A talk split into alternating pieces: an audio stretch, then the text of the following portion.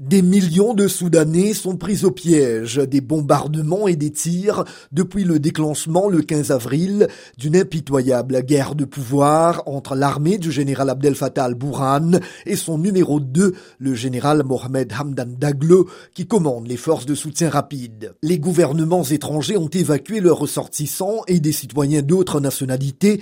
Faisal Ben Farhan, le chef de la diplomatie saoudienne, a reçu hier un émissaire du général Mais malgré les appels de la communauté internationale, aucune solution diplomatique n'est en vue entre les deux rivaux. L'ONU intensifie ses efforts pour aider les personnes en quête de sécurité dans les pays voisins, indique son secrétaire général Antonio Guterres, qui dit soutenir toute médiation africaine. Un premier avion chargé de 8 tonnes d'aide et qui devrait permettre de soigner 1500 personnes a atterri à Port-Soudan hier, d'après le comité international de la Croix-Rouge.